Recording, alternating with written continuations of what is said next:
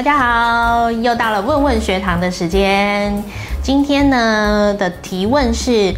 哦，精力汤想要喝的话，可是又担心体质虚寒，怎么办呢？好的，其实喝精力汤呢，蛮多人都会有疑问，就是除了体质会不会变得比较寒凉，然后也有人反映说喝了以后好像。呃，会觉得胃不舒服啦，或者是觉得比较容易胀胀的。那如果你担心喝了精力汤会有以上这些困扰的话呢，教大家一个 p e b l e 就是你要记得掌握正确的比例。什么叫做掌握正确的比例呢？因为精力汤的组成呢，就是蔬菜加上水果，然后加上坚果这三样的元素。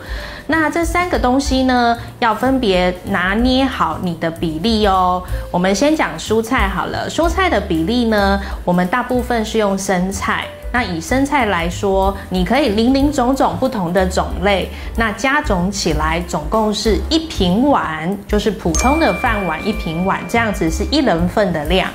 那再来水果也是，你也可以五颜六色的水果凑起来，就是接近八分满到一平碗这样子的分量。所以以体积上来说，生菜一碗，然后水果也是一碗，那这样子就是一人份的比例。那还有一个第三样的东西就是坚果，坚果的部分呢，大约就是我们汤匙一汤匙的量。你也可以是综合坚果，那里面呢，综合坚果最好包办了有核桃，还有亚麻仁籽。这两样呢，都是属于 omega 三脂肪酸比较多。那简单来说，这两个就是可以帮你抗发炎的意思啦。所以要掌握正确的比例，这样子呢，你喝起来的精力汤才不会让你过于的饱胀，或者是胃不舒服，会比较平衡。甚至有些人呢，哎，血糖比较高，或者是糖尿病的病友，会担心喝精力汤会不会喝着喝着就血糖不自觉就高起来呢？所以记得刚刚我们。我们说的这个正确的比例，蔬菜一碗，水果一碗，加上坚果一汤匙，这样子的比例呢是最均衡的。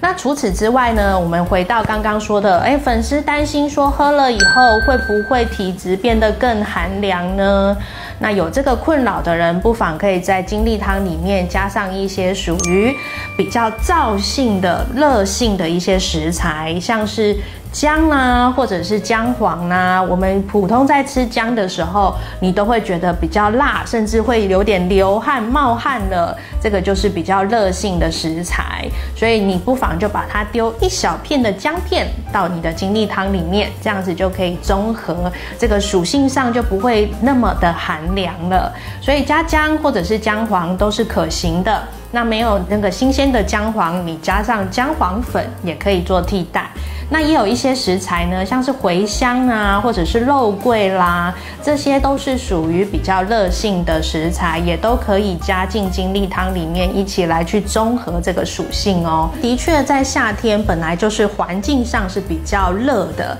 那在这个时候喝精力汤，就像是有点像你为什么夏天，呃，太阳正正高高挂在那个日头当中的时候，你会特别想要喝一杯冰凉的西瓜汁一样。就是会比较消暑嘛，所以的确在夏天喝精力汤的话。刚好其实也算是一个综合你的属性嘛。那你如果说我们在到了冬天的时候要来喝精力汤，你就会相对觉得比较哎，好像喝起来会觉得天气呃除了冷以外，身体的这个自我感觉也会真的比较凉一点。所以有时候我们也可以顺应顺应着这个季节来去吃东西。那只是说我们在冬天又要喝精力汤的话，就会特别建议要加上这个姜片一起打，这样子在属性上就不会这么的。寒凉，那你在这个冬天来饮用的时候，还有要记得水温的部分，当然也不可以是用冷开水或者是冰开水来打，一定要打起来是比较接近你的体温的，